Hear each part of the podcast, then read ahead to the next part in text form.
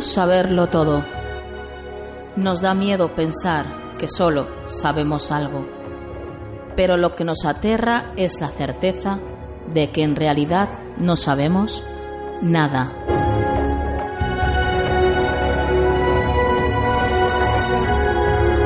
Sígueme por los canales que atraviesan la oscuridad. Remaremos sin descanso. Iluminaremos juntos los caminos de la noche, abriéndonos paso por el canal del misterio.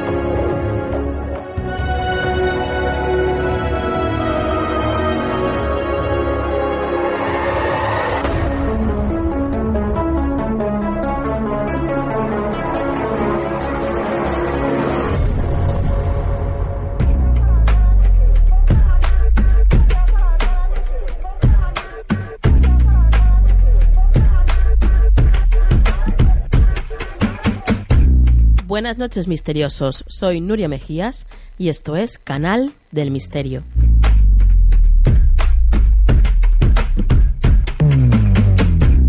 Como siempre, venimos cargaditos de muchos contenidos. En esta ocasión vamos a comenzar el programa con una entrevista que le realizamos a Juan José Benítez. Así que lo primero que vais a escuchar en este programa es la entrevista como primicia mundial. Después de esta entrevista, bueno, pues un montón de contenidos nuevos que siempre, bueno, pues os traemos todo el equipo de Canal del Misterio llenos de ilusión y con mucho, mucho esfuerzo. Y ahora sí, comenzamos.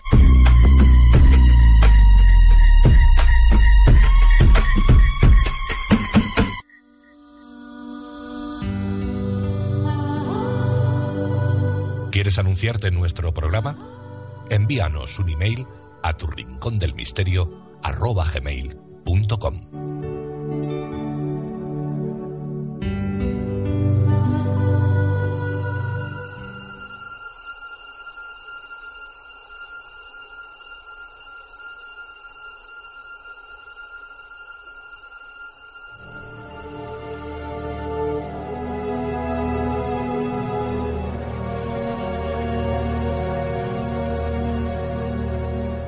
De Nuria en Canal del Misterio.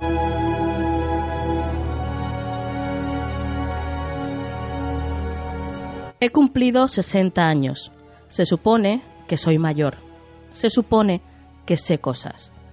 Se supone que alguien en mi interior susurra de nuevo y dice, o creo entender, habla del país de la intuición, al que te has mudado, habla del sur de la razón. Y aquí estoy, dispuesto y obediente. Sé también que muy pocos lo admitirán. El norte es la razón. Todo lo demás es locura, dicen.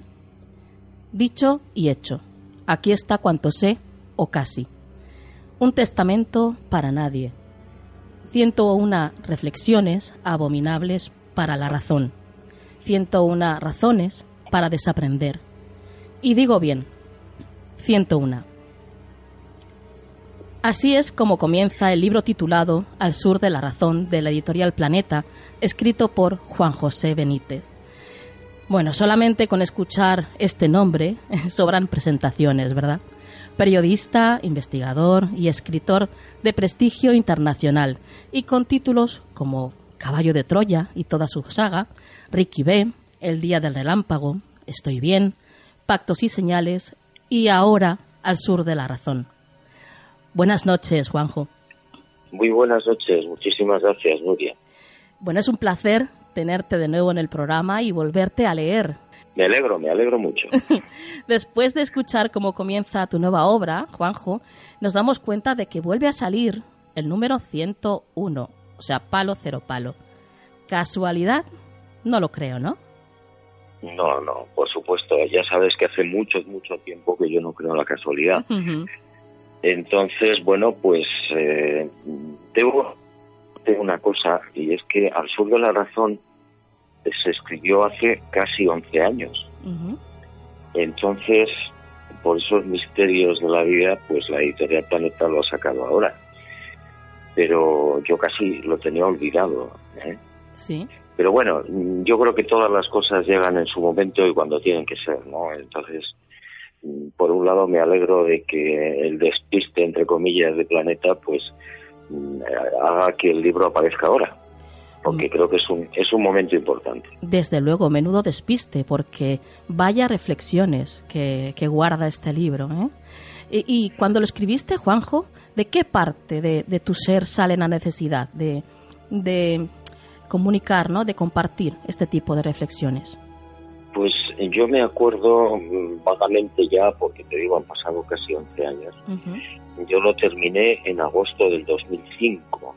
¿eh? Entonces, bueno, pues fue eh, la típica voz interior que te dice, bueno, ahora déjalo todo y ponte a escribir sobre este asunto. Sí. Y bueno, yo soy muy obediente con las órdenes, o casi siempre las cumplo, y me puse a escribir algo que mm, cuando yo ahora lo he vuelto a releer, sí. ¿eh? o casi 11 años, 10 años después, me quedo bastante asombrado porque me cuesta trabajo que, cosas así, eh, reflexiones de este tipo, hayan podido nacer de mi pobre cabecita, ¿no? bueno, bueno, bueno, eso de pobre cabecita, viniendo de un maestro y un genio como tú, me parece que... No, no, no, te, estoy hablando en serio, ¿eh? o sea, yo leo ahora algunos párrafos y bueno, esto no lo he podido escribir yo, es imposible. Bueno, yo imagino que habrá de todo un poco, ¿no? Habrá parte de ti y a lo mejor parte de, quién sabe, ¿De dónde? Yo te estoy hablando en serio, es decir, hay un, dentro de mí que de vez en cuando pues me tocan el hombro, ¿eh? atención, ahora tienes que hacer sobre, sobre esto, ¿no? Sobre aquello. Y bueno, pues eh, intento, como te digo, intento cumplir. O sea que más bien no, ha sido como un medio.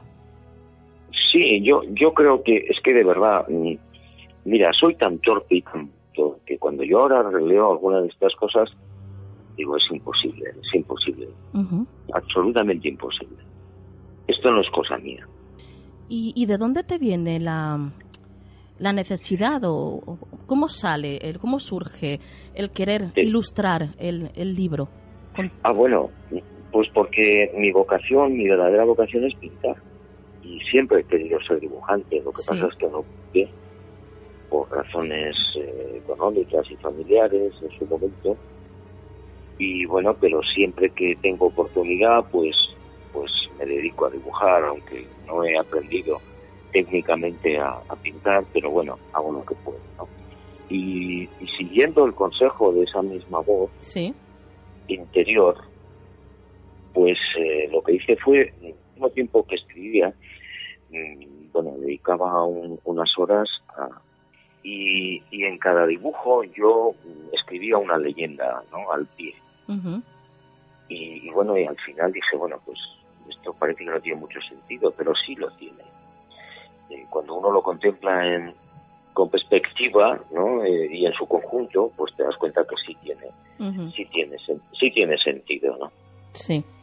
Y entonces, a ver, tú nos aclaras que tú crees que estos mensajes no son directos eh, no vienen directamente de tu interior, sino de, algo más allá, ¿no? Que trasciende a tu identidad.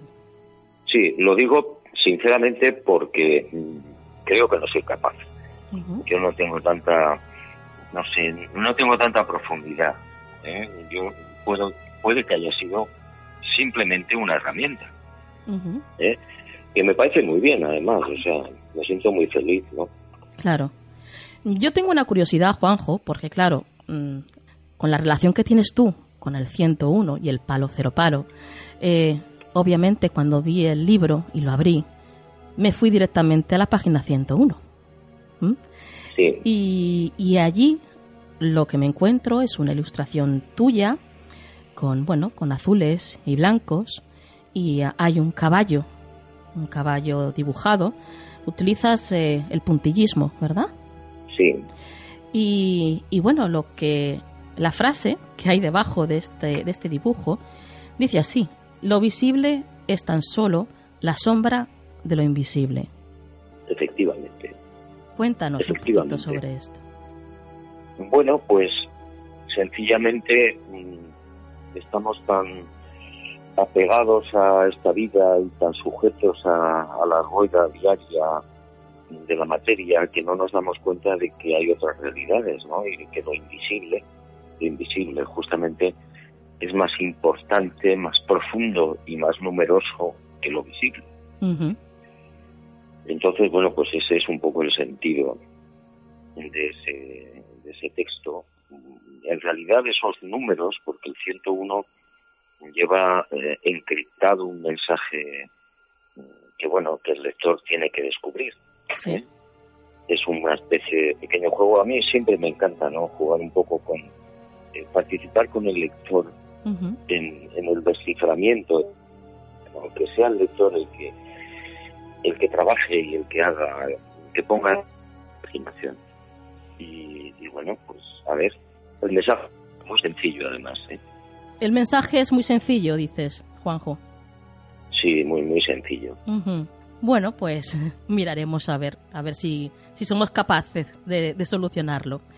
Eh, a continuación, Juanjo, vamos a hacer un pequeño recorrido por tu libro y he escogido cinco de las 101 reflexiones que hay en, en, Al Sur de la Razón para que, bueno, nos, nos la comentes pues brevemente, ¿vale? Muy bien. La primera, titulada Vaticano, y es la segunda parte de las que de las que haces hacia el Vaticano. Dice así, siempre me asombro. Cada vez que regreso a Roma, procuro visitar el Vaticano. Refuerza mi fe en el Padre, el de todos, y confirma mi ya lejana decisión de borrarme de cualquier tipo de iglesia. ¿Qué veo? Poder, dinero, lujo, mentira, coches oficiales, funcionarios, cruces de oro, negocios intransigencia de unos pocos y emoción y buena voluntad de la mayoría. De Dios, ni rastro. La Iglesia fue un excelente invento humano. En el sur del sur no somos católicos, gracias a Dios. Casi nada, Juanjo. ¿Tan corrompido está el Vaticano? Yo creo lo que imaginamos. Es decir, eh, la, la famosa Santa Sede, que no sé por qué le llaman Santa, y no estoy descubriendo nada, es decir, hay muchos investigadores desde hace muchísimo tiempo que lo saben y que lo han publicado, es decir, el Vaticano tiene un dios, por supuesto, que es el dinero y el poder. Y todo lo demás son cuentos chinos, es decir, por supuesto no tiene nada que ver los misioneros que se están jugando la vida por ahí claro. con, con esa sede, ¿eh? con esa supuesta santa sede. El Vaticano intentó mm, humano de hace dos mil años a raíz de la muerte de Jesús de Nazaret, pero no tiene nada que ver con Jesús de Nazaret. Continuamos pasando páginas de tu libro y nos encontramos con algo que me ha llamado mucho la atención, Juanjo, y más después del atentado acaecido este martes en Bruselas. Y es esta reflexión. La titulas El enemigo en el interior. Nada de lo que dice el norte es creíble, sobre todo si aparece en televisión. El norte intoxica por principio. Nada escapa a su voracidad. Primero cuenta el poder, después el dinero. Después, de nuevo, el dinero y el poder. Todo es lícito en su continuo engorde. Y la mayoría, convencida ante la fuerza de la razón, cree que las Torres Gemelas fueron derribadas por fanáticos islámicos. Y la mayoría, fácil de pastorear, sigue pensando que la ola de atentados de los últimos tiempos es obra de los enemigos de la libertad y de Occidente. La mayoría no sabe que el enemigo está en el interior. Si lo supieran, huirían horrorizados al sur del sur. Pues sí, como te decía al principio, parece mágico, ¿no? Que este libro haya aparecido ahora, sí. casi, casi, casi 11 años después de haber sido escrito.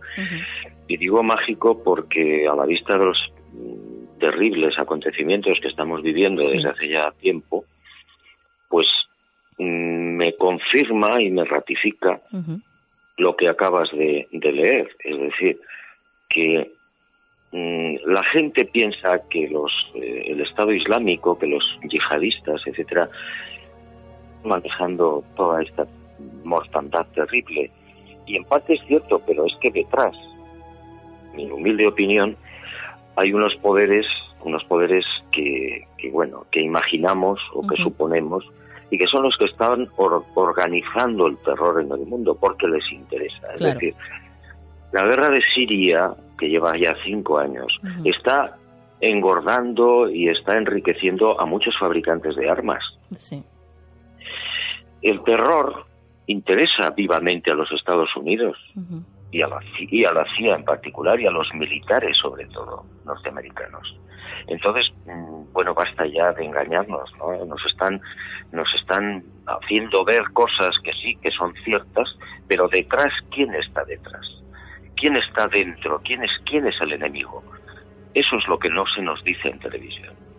Claro. Y pasamos a otro asunto también muy importante que comentas en el libro, a la reflexión titulada Planeta Laboratorio. Dice así, en el norte no comprenden, en el sur del sur intuimos. La Tierra es un mundo laboratorio. Dios y su gente así lo han establecido. En la creación, de vez en vez, Dios señala y aparece un mundo experimental.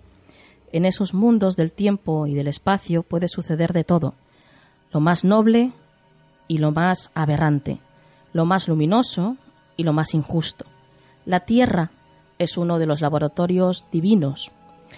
Aquí se toma buena nota, evitando distorsiones en los otros mundos, digamos los dulces o, normales. Como ya dije, el mal forma parte del juego. El mal es esencial en un mundo laboratorio. Eso no significa que Dios cometa errores. En cuanto a los habitantes de la Tierra, para la intuición está claro, casi todos son voluntarios y sujetos a la ley del contrato. La pregunta es, Juanjo, si la Tierra es un laboratorio, nosotros, el ser humano, somos un experimento? Pues es una difícil, dificilísima pregunta, ¿eh? porque yo no tengo la verdad. He expuesto ahí en Al Sur de la Razón unas reflexiones que me inspiran todavía muchísimas dudas. ¿eh? la crisis de un mundo laboratorio o experimental, para mí es una de las eh, hipótesis menos mala, pero no, lo explica todo. Es decir, el día que yo vea al, al, número uno, si lo puedo ver, pues le voy a hacer muchas preguntas. Es decir, ¿por qué necesita, por qué necesita Dios un mundo laboratorio o mundos laboratorio? Es algo que no termino de entender. Pero si, si fuera así, es una de las explicaciones menos mala. Es decir, para entender o tratar de entender qué es lo que está pasando en un sitio como este, ¿no? Donde, donde, donde estallan bombas en el metro o en un aeropuerto o en donde sea, y al mismo tiempo hay gente capaz de dar su vida por, por, por la gente más desfavorecida. y bueno, esto es algo increíble, ¿no? ¿Cómo es posible, ¿no? Que, sucedan las dos cosas al mismo tiempo. Y es evidente que así es. Entonces, hipótesis, hipótesis de trabajo. Este es un mundo muy especial. Pues nos quedamos con eso. Seguimos avanzando en el libro y nos topamos con Dios. Un Dios que tú dices que es la. Aquí, al sur de la razón, Dios es la. En el norte es Él. Para la razón, Dios es varón. Para la intuición, es mujer. Curiosa y sospechadamente, la naturaleza ha desertado al bando de los locos. Para la naturaleza, todo lo que merece la pena es curvo. Ejemplos, bondad, mar, pasión, alfa, omega, esperanza o memoria. Todas son la. Poesía, solo puede ser parida. Las estrellas, como las mujeres, hablan sin hablar. Solo la revelación apaga la sed. Solo la eternidad puede con el tiempo. Luz, la sombra de Dios. Sí, Dios es ella, Dios es la. Qué difícil, ¿no? Definir de alguna forma qué es Dios, Juanjo. Bueno, es un, es un sentimiento yo he tratado de dibujar con las palabras de lo que sentimiento, es decir, yo intuyo intuyo que, que la divinidad tiene mucho mucho que ver con la con lo femenino ¿eh? y, bueno estamos eh, lamentablemente acostumbrados a lo largo de la historia y de las religiones a que Dios sea un varón y parece que la gente lo ha aceptado, pero realmente no tiene por qué ser así. La intuición, la imaginación es todo femenino, es decir, el varón es siempre alguien mm, muy por detrás de los valores femeninos. Eh, y, lo, y lo vemos siempre a lo largo de la historia en el capítulo que queramos. Entonces, por eso yo intuyo que Dios es mucho más femenino de lo que nos imaginamos. Pero lamentablemente la sociedad es muy machista y las religiones todavía mucho más. Claro, ahí está, la gran contaminación, ¿no? Claro, eh, llevamos muchos, muchos siglos de contaminación porque las religiones son negocios, todas. Es decir, no existe una sola religión que no sea un invento humano. Todas son fruto y consecuencia de, la imaginación humana, de lo establecido por el ser humano, aunque insisto en que en algunos momentos la divinidad ha podido intervenir también en el desarrollo de esa religión, que esa también es una buena pregunta. Claro. Y llegamos a la última de las reflexiones, Juanjo, que se titula Solos. Dice así, en el norte no lo entienden e incluso lo condenan. Cuando alguien se muda al sur de la razón, la familia termina alejándose y se convierte en otro habitante de la memoria. Lo sagrado deja de serlo. Los hijos habitan en el recuerdo y el resto ni siquiera es recuerdo. Lo que un día fue amor, entrega y sacrificio, hoy aquí no cuenta. Aparentemente es el fracaso de los fracasos. En realidad es el mejor entrenamiento para el más allá. Nacemos solos y así nos vamos. Después de la muerte no hay lazos familiares. El amor es de otra naturaleza, es decir, amor con mayúsculas. Dios sabe, la soledad es el principio de la sabiduría. Nosotros mismos somos nuestra única familia. El resto, como dije, solo ayuda a cruzar la calle. Nacemos solos y así nos vamos. Qué gran verdad, Juanjo. Y la pregunta que yo te haría ahora es, ¿puede uno estar solo y sin embargo sentirse acompañado? Pues sí, además es en cierto modo lo ideal, ¿no? Es decir, uno cuanto más sabe, más solo está, creo yo. Sí. Cuanto más información tiene, más soledad. Pero si hay alguien que te ayuda te toma de la mano y te ayuda a cruzar la calle de la vida, pues estupendo, ¿no? Porque en cierto modo mm, está paliando esa, yo diría que bellísima soledad. Porque en este caso la soledad no es sinónimo de tragedia ¿eh? o de desgracia, sino de conocimiento. ¿eh?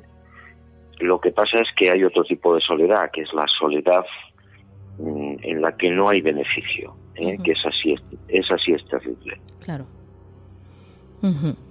Bueno, maestro, ¿cuánto aprendemos contigo siempre? Y, solamente me queda decirte que, que, ha sido mágico compartir este momento contigo de nuevo. Y, y bueno, y decirte una palabra, una palabra. Y tú sabes por qué lo digo, y es gracias. Gracias, gracias. Bueno, yo creo que no me tienes, ninguno de tus oyentes me tiene que dar las gracias o ninguno de los lectores, ¿eh? porque me limito, repito, a cumplir órdenes. ¿eh? no es no es mi mérito. Bueno, pues eh, las órdenes que te dan las cumples muy bien, Juanjo. eso sí, lo intento. sí, sí. queridos oyentes, ya sabéis, imprescindible lectura Al sur de la razón de la editorial Planeta y escrito por el gran Juan José Benítez. Juanjo, muchísimas gracias de nuevo y buenas noches. Gracias a ti, Nuria. Es la primera entrevista que me hacen sobre este libro. Todo un honor para mí el, que sea así. Para Canal del Misterio, muchísimas gracias, maestro. Un abrazo. Un abrazo, hasta luego.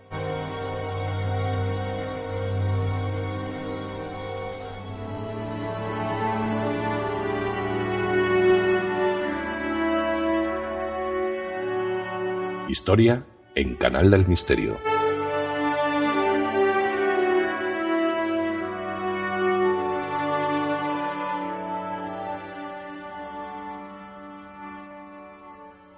Vamos a continuación a hablar de historia en Canal del Misterio y por supuesto ya está con nosotros, ¿quién? Pues Antonio Hernández para hablarnos de un lugar muy, muy especial. Buenas noches, Antonio. ¿Qué tal? Buenas noches, Nuria, misteriosos, ¿cómo estáis? Pues encantados de tenerte de nuevo en el programa, Antonio, y además dispuestos a escuchar qué es lo que nos tienes que contar sobre la Biblioteca de Alejandría. Sí, para mí me parece que es un tema fascinante. A los que nos gusta leer, nos gustan los conocimientos, nos gusta el debate, mm, creo que es un tema apasionante. Em, bueno, cuéntanos cuáles fueron los orígenes de la creación de la Biblioteca de Alejandría, Antonio. Pues es muy sencillo, la verdad es que Alejandro Magno, cuando, cuando conquistó Alejandría, tuvo, tuvo muy claro, totalmente claro, que lo que él quería en, esa ciudad era hacerla la más grande y la más importante del mundo. Y eh, además, nosotros conocemos a Alejandro Magno, conocéis todos a Alejandro Magno, como un fenomenal guerrero, como un fenomenal conquistador, pero también era una persona sumamente culta que desde los 13 años estuvo, eh, fue discípulo de Aristóteles. Es decir, que esto fue lo que le llevó a Alejandro Magno a pensar que en la ciudad más importante que él quería crear en el mundo, en la Edad Antigua, tenía que haber lo más importante que el hombre podía tener, que era conocimiento y se propuso, por supuesto, crear la biblioteca más grande que jamás el mundo hubiese conocido. Y fue exactamente lo que hizo. Esos fueron los orígenes, eh, los orígenes reales de la biblioteca de Alejandría. Tengo entendido, Antonio, que dentro del recinto de la biblioteca había un jardín botánico y un zoo. ¿Esto es así? Pues había un jardín botánico, había un zoo, había 10 laboratorios, había una sala de debate, había un foro para exposición, es decir, Alejandro Magno trató por todos los medios, como estaba diciendo hasta ahora Misteriosos Nuria, de hacer de esa biblioteca no solo una biblioteca al uso como las que podía haber en otras partes del mundo, que las había, ¿no? En las que se guardaban pergaminos o papiros. No, no. Lo que él trató de hacer no solamente fue conseguir, eh, conseguir tener la biblioteca más importante del mundo, sino que además esa biblioteca fuera un centro verdadero del saber, en el que las figuras más importantes del mundo antiguo pudieran debatir, pudieran, pudieran analizar, pudieran estudiar, pudieran hacer sus comprobaciones y de paso formar a unos discípulos que en las eh, generaciones venideras, sucesivas, pues evidentemente fueran tan intelectualmente potentes como lo eran sus maestros. Eso fue lo que trató de hacer Alejandro Magno. Has comentado que la biblioteca poseía aproximadamente 10 laboratorios. Eh, imagino que cada uno estaba destinado a una disciplina diferente, ¿no? O los eruditos podían usarlo según necesidades, aunque fueran de la misma disciplina? No, no, los laboratorios, los laboratorios eran de libre disposición. ¿Por qué? Porque dentro de, dentro de esos laboratorios podía haber dos, eh, dos eruditos, tres eruditos que tenían las mismas, las mismas inquietudes y cada uno de ellos trataba de probar pues lo que ellos, lo que ellos tenían como teoría, ¿no? Esos diez laboratorios no estaban específicamente dedicados uno a cada cosa o a cada, o a cada ciencia, sino muy diferente, era, se podían utilizar. De hecho, daros cuenta que en la mayoría de los casos, los, eh, los eruditos antiguos no solo tocaban una disciplina, pongamos medicina, o pongamos astrología, o pongamos astronomía o matemáticas, no. Ellos tocaban casi todas las disciplinas, aunque luego se especializasen en una. Y, eso realmente, ¿qué producía? Producía mucho debate, producía que los discípulos continuamente estuvieran eh, preguntando, producía a su vez que esos discípulos que iban aumentando en la escala, por decirlo de alguna manera, eh, tuvieran también que realizar una serie de prácticas. Entonces se pensó muy bien lo de la Biblioteca de Alejandría, lo de los, lo de los laboratorios, como se estaba diciendo, precisamente, Nuria, para que, para que eh, el saber fuera continuo, no parase, no parase no parase, y no se centrase en una única disciplina, sino que evidentemente se tocaran todas las habidas y por haber. Ajá. ¿Y, se sabe, Antonio, cuántos volúmenes pudo llegar a albergar la biblioteca? Pues eh, mira, hay, hay escritores, hay historiadores que dicen que pudieron ser 700.000, otros dicen que 900.000, otros dicen que 10 veces menos. Eh, yo os voy a contar cómo se fueron, eh, cómo se fueron guardando ¿vale? todos los papiros y pergaminos que estaban en la Biblioteca de Alejandría y cuál fue el proceso que llevó a tener posiblemente, posiblemente los 900.000 volúmenes que, que, estamos hablando. Vamos a ver. Eh, había una policía que creó, que crearon los Ptolomeos, que fueron, bueno, eh, fueron los, eh, los que llevaron la biblioteca durante, durante todos los años hasta que se destruyó. y esa policía se encargaba de ir al puerto, ¿vale? Cuando llegaban los barcos, esa policía requisaba los pergaminos, papiros que pudieran llevar, los llevaban a la biblioteca, los copiaban y se los volvían a devolver a sus dueños. ¿Qué pasa? Independientemente de las conquistas, independientemente del saqueo que los propios soldados de, Alejandro Magno en su momento hubieran hecho sobre las ciudades conquistadas, trayendo todos los volúmenes posibles que hubieran encontrado en dicho saqueo, no solo se unía a eso, sino que evidentemente, como os estoy diciendo, se unían las copias que los escribas que tenía la biblioteca realizaban de las que se requisaban. Pero también es verdad que, como os he dicho antes, la biblioteca era un gran centro de debate, un enorme centro de debate, y todo eso, todo eso se recogía en papiros y pergaminos. O sea, que no era una biblioteca al uso, sino que más bien era un centro de estudios y de investigación. Sí, sí, sí, sí, era una especie, podríamos llamarlo la primera, la primera universidad real de Europa. Es decir, eh, ellos no trataban de tener simplemente volúmenes que se pudieran consultar o que pudieran pasar a la historia. Al revés, ellos lo que trataban era de tener esos volúmenes porque realmente guardaban el saber más antiguo, ¿vale? Pero sobre todo, sobre todo, sobre todo de poner en conocimiento de los demás, de los elegidos, de los discípulos que tuvieran esa inteligencia que los, que los profesores o que los eruditos habían determinado, y, eh, tratar por todos los medios de que eso eh, fuese sucediéndose en el tiempo. Es decir, Alejandro Magno desde muy pequeño tuvo, tuvo eh, muy claro que el saber, el saber, la ciencia, cualquiera de las ciencias que se tocaran, era el futuro de cualquier civilización.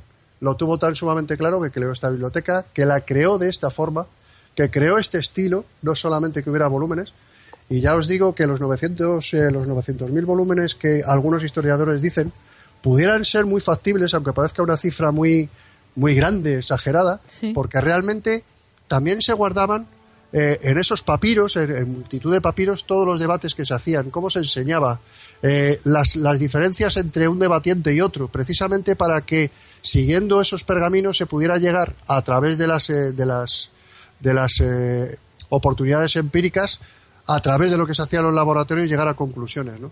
Aquí hubo gente de, bueno, ahora os lo diré, pero hubo grandes, grandísimos eh, eruditos que pasaron por la Biblioteca de Alejandría. Sí, sí. Eh, eh, estamos deseosos, Antonio, de saber qué eminencias se juntaron en esta biblioteca y, y cuáles fueron sus principales logros, claro.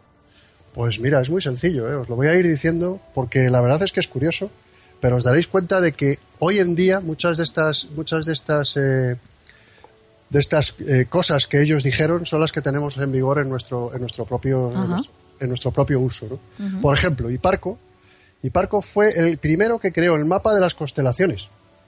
Incluso, fijaros, midió el brillo de las estrellas. Midió, además indicó, fijaros, esto todavía es más importante porque dio lugar a que luego se pudiera estudiar de una forma mucho más, eh, mucho más proclive el cosmos. Indicó que las estrellas, además, acababan muriendo, acababan extinguiéndose, algo que hace dos mil años era impensable que alguien lo hubiera podido determinar como lo hizo en su momento Hiparco. Otro de los eruditos, por ejemplo, era Eratóstenes. Eratóstenes, fijaros, midió el planeta con una exactitud totalmente increíble, hasta fijó mapas. O sea que para lo que era para la época fijar, esos mapas, medir la, Tierra como él la midió, con la exactitud con la que la midió, sigue, eh, rigiendo, con, evidentemente eh, las variaciones que haya habido durante estos, estos siglos hasta que hemos llegado al siglo XXI, pero basadas en lo que hizo Eratóstenes. Euclides, porque vamos a hablar de Euclides, ¿no? Sistematizó la geometría, los famosos teoremas de Euclides. Sí.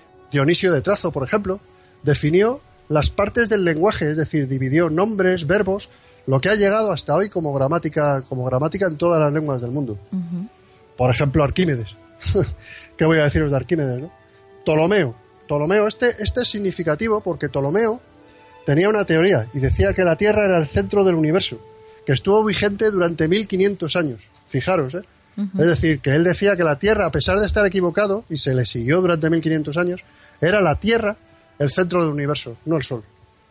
Luego también, ¿vale? Estaba Aristarco. Aristarco, pues un astrólogo, pero, pero un astrólogo tremendo en aquella época, que además tenía muchísimos seguidores, que tenía, eh, llegó a la teoría, además acertada, de que era la Tierra la que giraba alrededor del Sol, no al revés.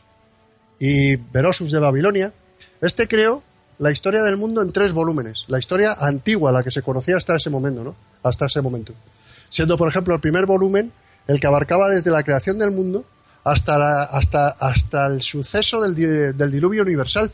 En la Biblia, por ejemplo, se recoge que desde el, desde el inicio del mundo hasta el diluvio pasaron unos 43.000 años. No, él lo cifró en 432.000 años. Wow. Eh, fijaros, hay cosas muy curiosas. Galeno. Galeno era un médico griego, que de hecho es el que ha derivado ahora cuando nosotros hablamos en nuestro lenguaje, oye, pues vas a ver al galeno, que, es así muy, muy, como muy rimbombante. ¿no? Sí, sí, pues sí. La palabra galeno se refiere precisamente a ese médico griego que en un principio, fijaros, había estudiado medicina, había estudiado matemáticas, pero eh, se decantó por la medicina y en uno de los laboratorios disertaba seres humanos para eh, tener muy claras, muy claro, muy claro cuáles eran las partes y tratar de determinar cómo era el funcionamiento de ese cuerpo, cómo se eh, interactuaban unas partes del cuerpo con otras. Y bueno, pues qué vamos a decir, la más famosa de todas es Hipatia. Sí, y Patia, que en su momento ya escuchamos a nuestra compañera María Toro hablar sobre ella, pero mm, ¿Nos puedes aportar unas pinceladas sobre ella? En e, no sé, porque yo me la imagino en este entorno así de la Biblioteca de Alejandría y, vamos, es que me encantaría, ¿no? Trasladarme a esa, a esa época y poder pues disfrutar de todo el conocimiento que, ella poseía. Refrescanos un poco la memoria y, dinos, cuéntanos un poquito de, Hipatia, Antonio. Pues mira, esta me la he guardado para el final, eh, dedicada a vosotras.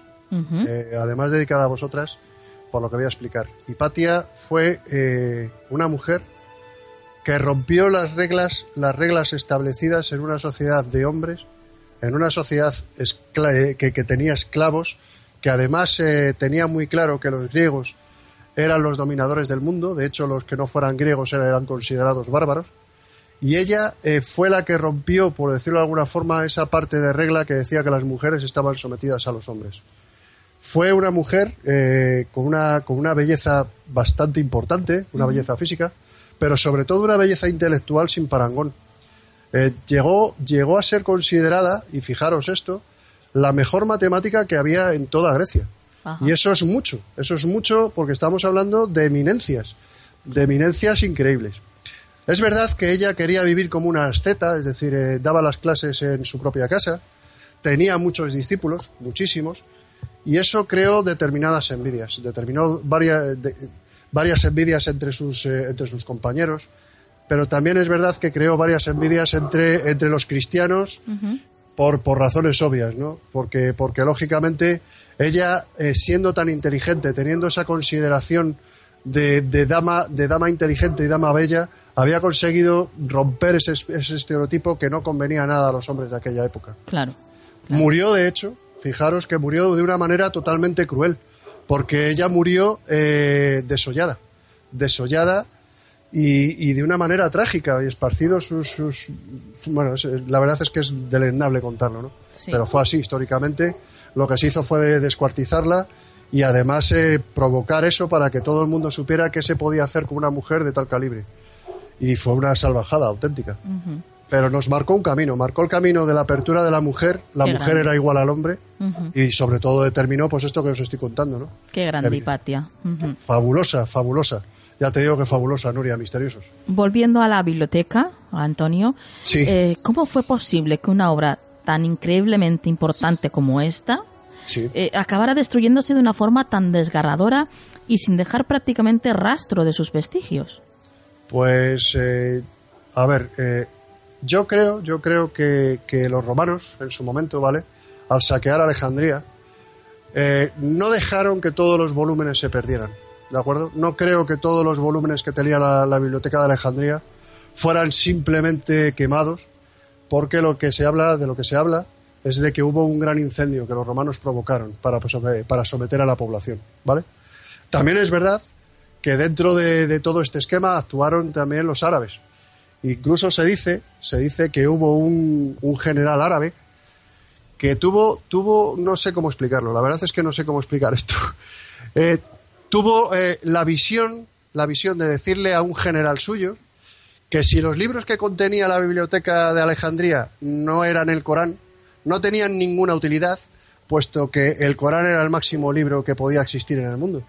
Y que si eran como el Corán, tampoco no lo necesitaban porque él ya tenía el Corán, que era el máximo libro del mundo. Le encargó a ese general que la parte que quedaba, que quedaba sin, sin saquear, sin romper, sin, sin destrozar, eh, fuera totalmente quemada y destrozada. Se utilizaron los libros para eh, como hoguera, para, para calentar determinadas, determinadas estancias privadas entonces de los de los de este califa en concreto. o sea, que imagínate qué barbaridad. Qué horror. Es una barbaridad eh, tremenda. Lo que pasa es que también hay que ser justos con esto, Nuria. Yo siempre os lo digo. Eh, muchas veces es lo que se cuenta. ¿Por qué? Porque los cristianos achacaban la destrucción a los árabes y los árabes siempre achacaron la destrucción a los cristianos.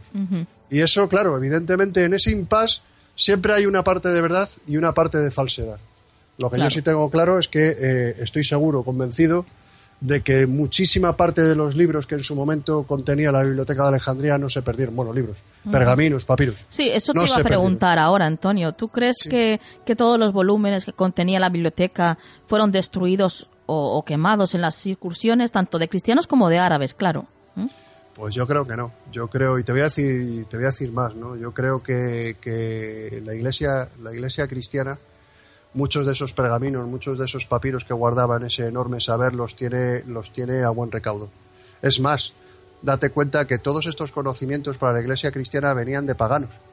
Para ellos, para ella, para la iglesia cristiana había que esconder eh, toda esta documentación fuese como fuese, puesto que no provenía, no provenía de ellos, ¿de acuerdo? Es complicado, es complicado. Si yo me pongo en aquella época y yo soy un trabajador de la biblioteca, que no intentara eh, guardar papiros, guardar pergaminos, hacérselos seguir, que se los diera a las personas que, de mi confianza que pudieran viajar a otros lugares del mundo. Es muy difícil, muy complicado. Y si lo saqueo, muy tonto tengo que ser, aunque fuese cristiano, de coger esos papiros y quemarlos sabiendo que pueden contener algo que realmente pueda, pueda interesarme. ¿no? Claro. Yo estoy convencido, totalmente convencido, te lo digo, Nuria, que eh, no sé exactamente qué porcentaje de libros pueden haberse salvado ¿no? o de papiros pero sí te digo que muchísimos, muchísimos, muchísimos no se, no se quemaron, ni se extinguieron, ni sucumbieron a las ruinas. No, no, no, no, no, te aseguro que no. Yo estoy convencido que no. Bueno, Antonio, no tenemos más tiempo, pero desde luego agradecerte el que nos hayas hecho, bueno, pues hacer viajar a, esta, a este lugar maravilloso, como es la Biblioteca de Alejandría. Y, y disfrutar de su historia, como siempre hacemos contigo. Antes de, irte, por supuesto, danos algún dato de contacto para todos los que quieran seguirte la pista. Pues mira, mi, mi blog es el claustro del misterio.com y la página es el claustro del misterio, tal como suena la página de Facebook. Ajá. Perfecto. Bueno, es, es grupo, ¿no? No es página. Es grupo, es, grupo. efectivamente. vale. Bien. Yo es que siempre tengo la mala costumbre de llamarlo página. Ya sabes tú que yo con la informática estoy regañado. Me gana siempre. bueno, Antonio, lo dicho, muy buen trabajo. Gracias por traérnoslo de nuevo al programa y, y hasta la próxima. Muy bien, muchísimas gracias a ti, Nuria, y como siempre, muchísimas gracias también a vosotros, misteriosos. Un abrazo.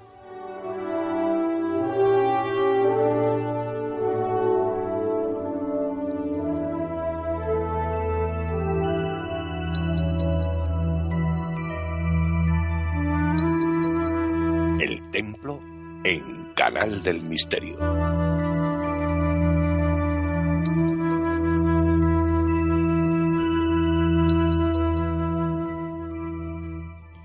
Bueno, pues abrimos las puertas de nuestro templo y ¿con quién nos encontramos? Pues con Manuel Fernández. Buenas noches, Manuel. Buenas noches, hermanita, ¿qué tal? Encantada, como siempre, de que estés con nosotros esta noche y, bueno, y dispuesta a escuchar uno de esos cuentos que nos traes, de estas enseñanzas, ¿no? Eh, la de esta noche se llama La sabiduría del derviche, ¿verdad, Manuel? Esta noche nos metemos en las arenas del desierto. Vamos a viajar un poco por Samarcanda, por estas ciudades increíbles y nos vamos a este mundo de los derviches, que sabes que tanto me gusta y, y que tan metido estoy. De acuerdo, pues vamos a escucharlo de la voz, por supuesto, de nuestro compañero José Vicente García.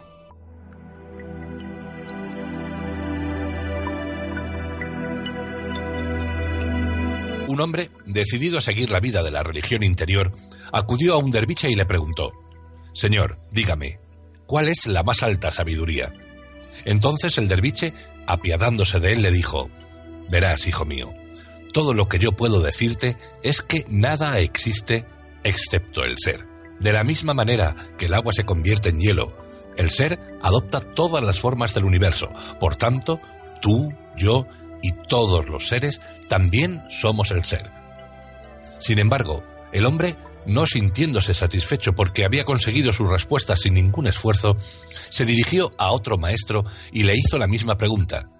No obstante, el segundo maestro le dijo, si quieres mi respuesta, tendrás que trabajar todos los días durante trece años recogiendo estiércol. Aceptando el acuerdo, el hombre trabajó en tan ingrata tarea hasta que por fin llegó el tiempo establecido. Entonces volvió a ver al maestro y le dijo, Señor, el tiempo ha transcurrido. Entrégame ahora esa instrucción. A la sazón, el maestro sonrió y finalmente dijo, Todo es el ser.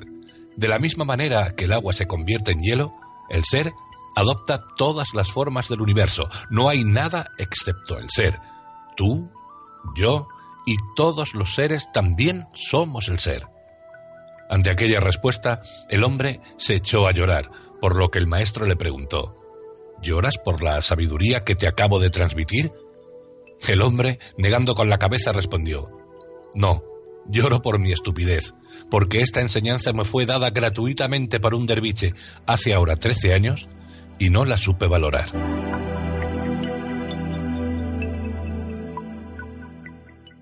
Bueno, maravilloso como siempre el, cuento, la historia que nos acaba de contar José. Y vamos a por la enseñanza, Manuel. Pues verás, Maida, esta enseñanza, eh, este es un cuento que está basado eh, en otro cuento, a su vez, de Yala al-Din Rumi, que supongo que todos hemos eh, leído de, mano de, Paulo Coelho en El alquimista. Sí. Es el viaje externo con la necesidad de, hallar al final el tesoro que todos llevamos escondidos en el interior. A veces los seres humanos pensamos que la sabiduría es tan difícil de conseguir que nos cuesta trabajo aceptarla si no viene precedida de una intensa búsqueda espiritual y, que tenemos que pagar un alto precio por ella. Eh, hace algunos años conocí a un, chico que se fue hasta Turquía buscando a un maestro espiritual cuando uno de los más grandes maestros de, nuestro tiempo vivía en la puerta de, al lado de su casa. Pero realmente es que necesitamos hacer ese viaje exterior, el viaje que nos lleva de una tierra a otra porque así podemos abrir los ojos, porque sin ese viaje no sabríamos valorar la, verdad cuando se nos presenta. Y, a ese chico del que te hablo, cuando se cansó de buscar, de buscar lejos lo que tenía tan cerca, pudo regresar a casa y así valorar eh, la sabiduría y valorar al maestro realmente como, como, como debe ser valorado un maestro. No obstante, estas verdades sustanciales de los, que, de los grandes maestros están al alcance de todos. Otra cosa es que nosotros podamos comprenderlas y, que podamos realizarlas en nosotros mismos o que sencillamente seamos como unos ladrones que se benefician del trabajo de otros. Eh, nosotros podemos leer eh, la sabiduría de Jesús abriendo la Biblia o la sabiduría del Corán o del Bhagavad Gita y, podemos ah, asomarnos a ella, pero si no, si no hemos conseguido alcanzar la experiencia por la que esa sabiduría se hace parte de nosotros, no entenderemos absolutamente nada y siempre andaremos por el mundo repitiendo las verdades sustanciales de otros, pero sin comprender la nuestra. y, esa es realmente la que debería de importarnos.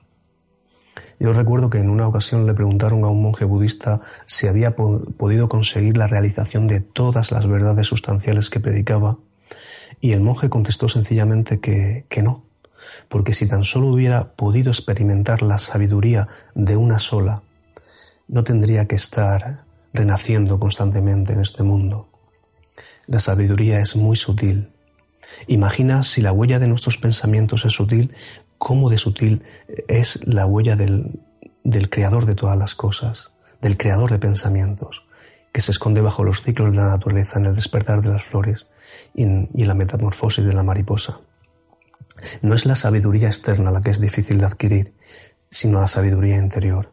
Y esta es la que debemos buscar mirando hacia adentro y no hacia afuera. Bueno, Totalmente de acuerdo, como siempre, Manuel. Y desde aquí instamos a los misteriosos a que, a que lo hagan, ¿no? A que además de leer y de alguna forma integrar esa sabiduría a través de la lectura, que la experimenten también. Porque eso es lo que te hace completo, ¿no? Sabes, hay ya que estamos hablando de derviches, el cuento va de derviches, la, la meditación de los derviches nosotros decimos que es como, como quien se sumerge en un pozo oscuro.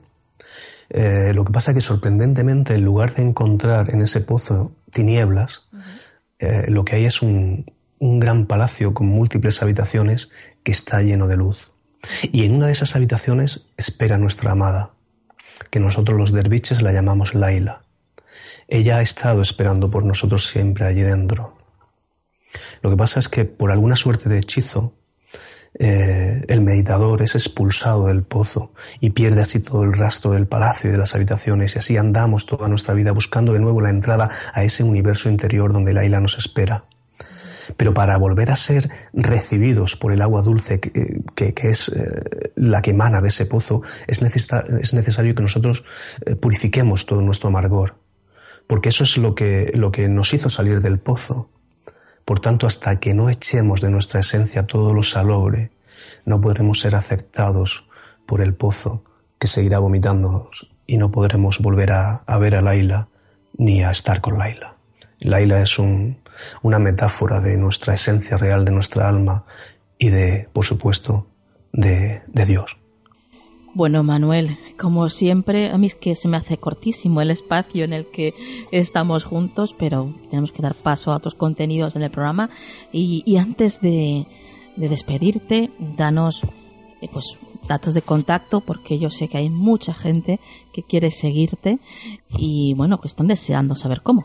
Bueno, nosotros formamos parte del Canal del Misterio, así que en la app de Canal del Misterio, en nuestra web, por ahí pueden contactar con nosotros eh, y después eh, de forma independiente en la página de Face de la Taberna del Derviche. O si quieren también asomarse a un trocito de mi alma, pues el libro 50 cuentos universales para sanar tu vida, pues eh, ahí, ahí está, ahí está, ya te digo, una parte de mí. Un libro maravilloso y totalmente recomendado, como siempre, por Canal del Misterio y por mí, claro, por supuesto.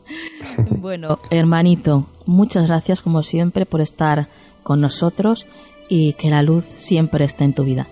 Y que la luz esté en la tuya. Que Dios nos bendiga a todos.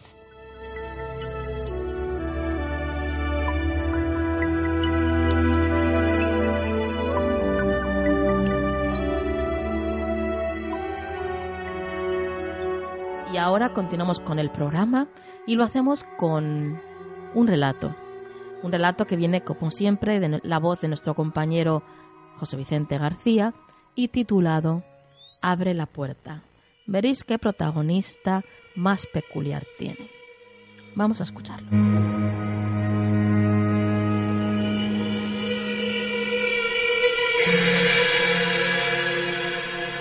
Estaba solo en el piso que teníamos alquilado junto con otros tres compañeros para que el coste del mismo no fuera tan alto.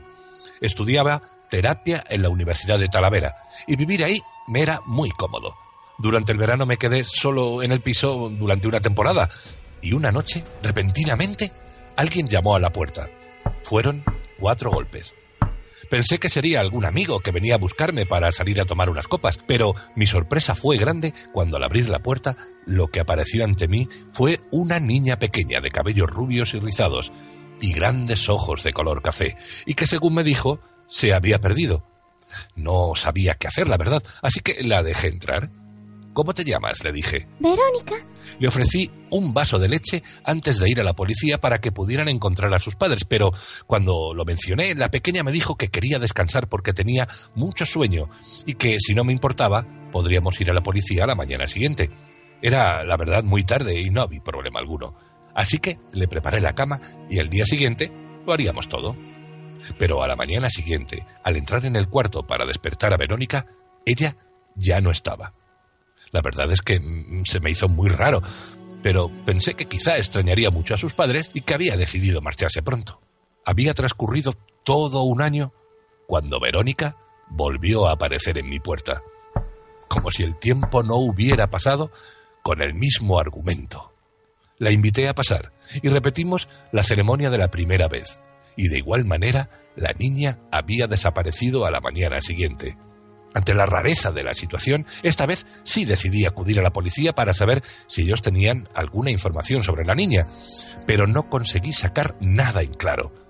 Si esa pequeña estaba completamente perdida y había vuelto a mi casa después de un año, ¿cómo podía ser que nadie, nadie la estuviese buscando? Completamente perplejo por la situación, decidí salir a la calle a tomar el aire, pasear, andar sin rumbo fijo. Mi sorpresa fue mayúscula al descubrir que mis propios pasos me habían conducido hasta el Hospital de San Prudencio, un viejo hospicio para niños huérfanos. Decidí entrar para saber si allí podían saber algo de Verónica, pero nadie la conocía ni habían oído hablar de ella, así que me di por vencido. Pero cuando estaba a punto de pisar la calle, una monja se me acercó con un viejo anuario, mostrándome el rostro de Verónica según mi descripción. Efectivamente, era ella aquella niña de cabello rubio. La identifiqué y las dos monjas se quedaron asombradas, ya que, según afirmaron, la niña había muerto hace dos años. Volví a casa con más dudas que antes, contemplando la posibilidad de que todo fuera un error. Pero no, su rostro era inconfundible. Esa noche, Verónica volvió a llamar a mi puerta. El pánico me envolvió completamente. Al observar por la mirilla, vi a la pequeña con los brazos cruzados y con cara de enfado. Al abrirle la puerta me recriminó la tardanza, diciéndome que tenía hambre y sueño. Como en todas sus visitas, preparé su leche y su cama. Por la noche me pudo más la curiosidad y me acerqué a ver a Verónica. Ella estaba en el cuarto, tapada. Al acercarme, quité la sábana y se desvaneció completamente, convirtiéndose en una especie de vapor. Sobre la almohada había una carta escrita por ella con pequeñas letras y muchas faltas que decía Gracias por la leche y los dulces. Ahora tengo que irme a llevarme al infierno a las otras tres personas que no quisieron abrirme.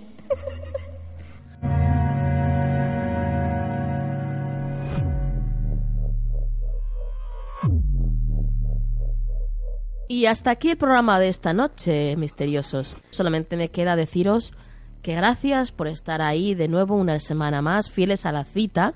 Gracias por suscribiros a nuestra web, canaldelmisterio.com, por visitar nuestros sponsors en la web, que ya sabéis que eso nos ayuda muchísimo, y que tenéis una app maravillosa que podéis descargaros desde Google Play. Y ahora vamos a por la frase de la semana. Probamos por medio de la lógica pero descubrimos por medio de la intuición. Que la luz esté siempre en vuestras vidas. Buenas noches.